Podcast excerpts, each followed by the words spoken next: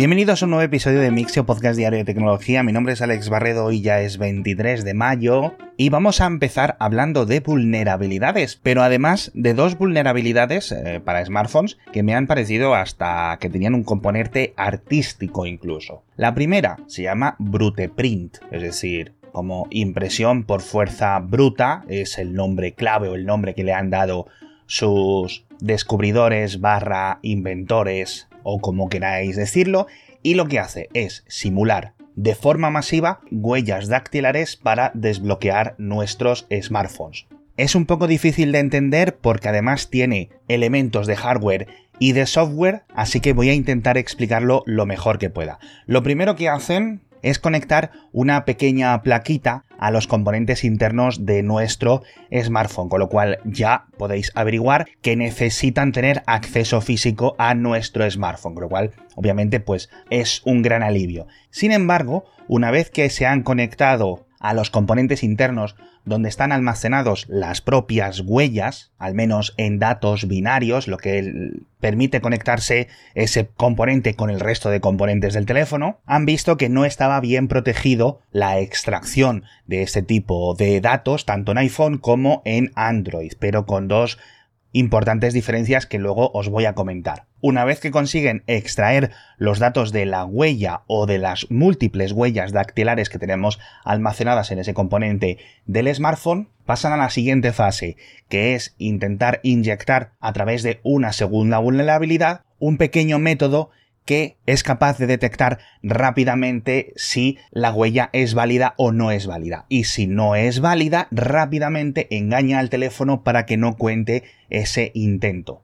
De esta forma consiguen, a través de un pequeño sensor que simula la forma de múltiples huellas, hacer intentos masivos. Es un ataque de fuerza bruta. Son componentes muy baratos, os dejo todos los detalles en las notas del episodio, y aquí está la primera gran diferencia. En Android tienen intentos infinitos, al menos en los teléfonos que los han probado que van de Android 8, 9, 10, incluso al modelo 11 del sistema operativo, pero en iOS solo consiguen 10 intentos más. Ahora explicaremos por qué. Y ahora llega la parte que yo considero casi artística. Utilizando los típicos métodos estos de copiar el estilo gráfico de un artista a otro. ¿Cómo sería Dragon Ball si lo hubiera pintado eh, Salvador Dalí? Pues utilizan eso mismo en unas bases de datos de un montón de huellas para simular los datos recogidos por las huellas por el sensor específico que tenga ese teléfono móvil, porque claro, cada uno almacena las huellas con unos datos binarios de una forma o de otra. Y así,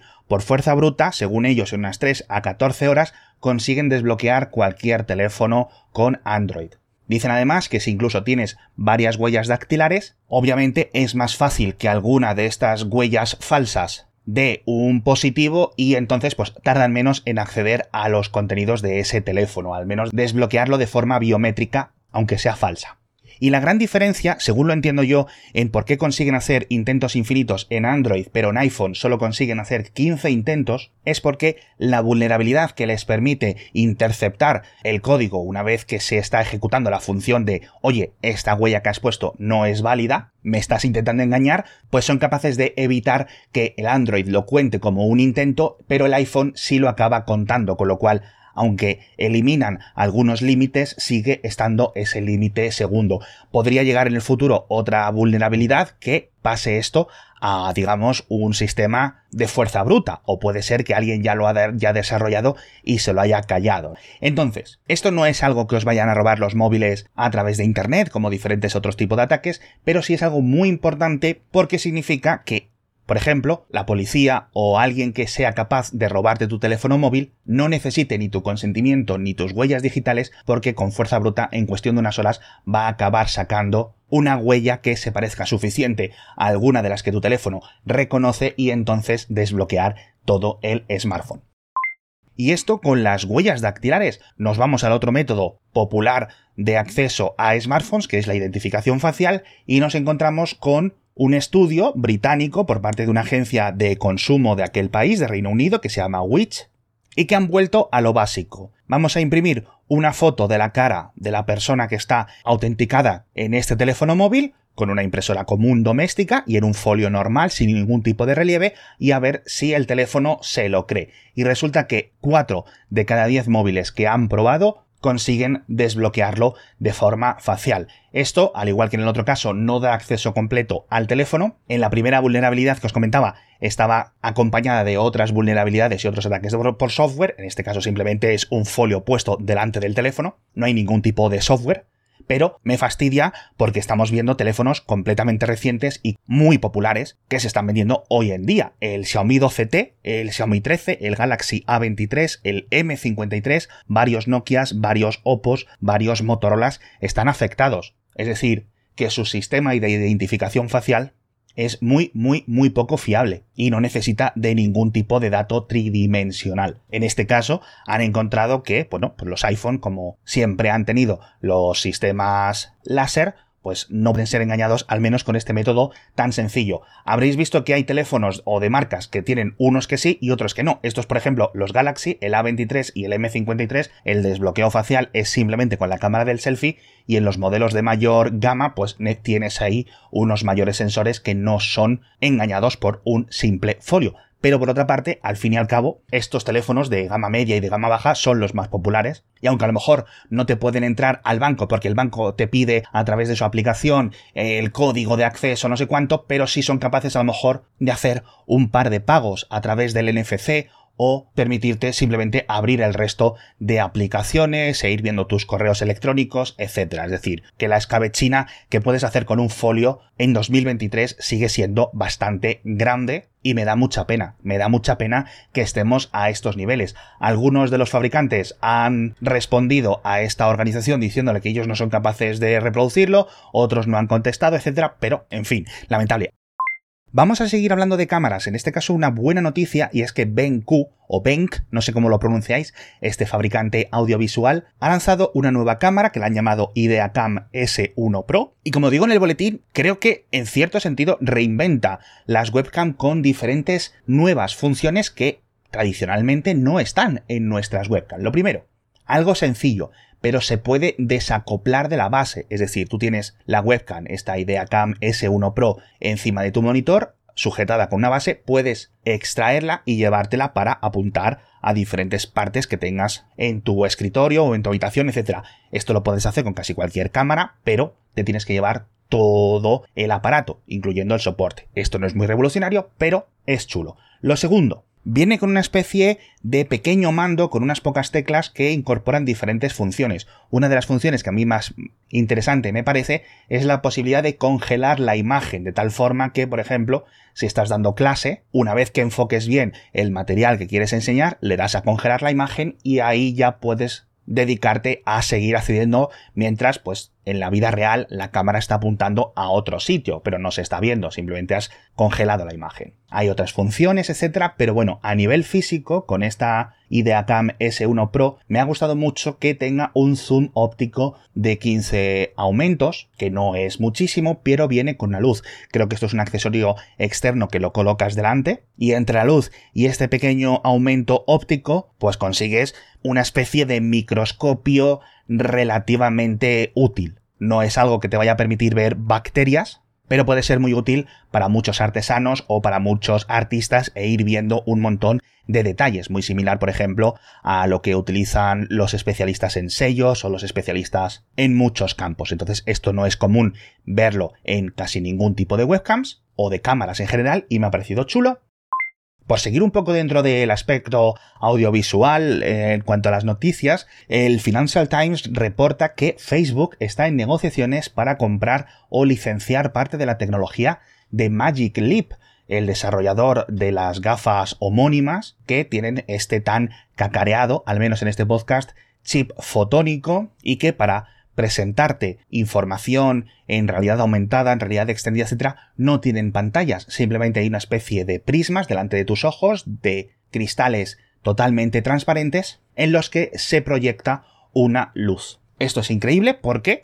oye, al final no tienes unas pantallas, no necesitas unas cámaras, simplemente todo aparece real y de una forma casi holográfica delante de ti. Podría significar que Facebook acabe comprando la empresa, acabe licenciándoles la tecnología, porque al final Magic a día de hoy es una empresa completamente barata porque sus dos modelos de gafas no han triunfado por su propia cuenta y con la cantidad de dinero que Facebook se está gastando en todo este tema de metaversos, de realidades virtuales, etcétera, pues tampoco les iba a hacer muchísimo daño en el bolsillo. Hablando del bolsillo de Facebook, ya sabemos la cifra de la multa que os comentaba la semana pasada, en concreto 1.200 millones de euros, es decir, un poco por encima de lo que lo cubrábamos. Más allá de la multa, lo preocupante es lo que viene acompañando a la multa, que la Agencia de Protección de Datos de Irlanda va a suspender las transferencias de datos de los ciudadanos de la Unión Europea hacia servidores de Estados Unidos a partir de octubre. Les han dado un periodo de gracia de 5 o 6 meses para que se adapten. Entiendo yo incluso que acabado este periodo deberían de borrar nuestros datos, pero no me queda muy claro. Recordemos que esto solo afecta a Facebook, Facebook, no al resto de aplicaciones de la empresa y que por entonces a lo mejor la Unión Europea y Estados Unidos ya tienen otro acuerdo marco que permita a Facebook seguir manteniendo este tipo de funciones, aunque es posible que unos años más tarde los tribunales europeos vuelvan a declararlo nulo. En caso de que todo, todo, todo, todo vaya mal, parece que lo que quedaría es una especie de muro digital en el que los datos de los ciudadanos de la Unión Europea no pueden ir a los servidores de Estados Unidos, muy similar a los datos, por ejemplo, de TikTok en China, es decir, que hay una especie de división entre el TikTok de China y el TikTok del resto del mundo. ¿Significa esto que un usuario de Polonia no va a poder hablar con un usuario de California a través de Facebook? No necesariamente, simplemente solo cruzarían los datos de los propios mensajes, los datos mínimos imprescindibles en vez de todos los datos que tiene Facebook almacenados de ese usuario polaco. Y tenemos, aunque no lo parezca, muchas más noticias aún, pero tenemos que dar la bienvenida de nuevo a uno de nuestros patrocinadores más veteranos, que es la gente de BP. En sus estaciones de servicio podrás conseguir el ahorro de hasta 8 céntimos por litro. Ya os lo digo muchísimas veces, simplemente repostando BP Ultimate con tecnología Active y utilizando la tarjeta gratuita que tienes en tu aplicación, también gratuita Mi BP, tanto para iPhone como para Android. Toda la información la tienes en mibp.es si estás en Península o Baleares o plandinobp.es si estás en Canarias. Dentro de esta aplicación tenéis, aparte de todos los ahorros que vayas consiguiendo, mapas para encontrar las diferentes estaciones de BP y poder seguir aprovechándote y acumulando estos descuentos. Así que yo siempre la recomiendo, yo siempre la uso y, como siempre, echando un vistazo en mibp.es o plandinobp.es.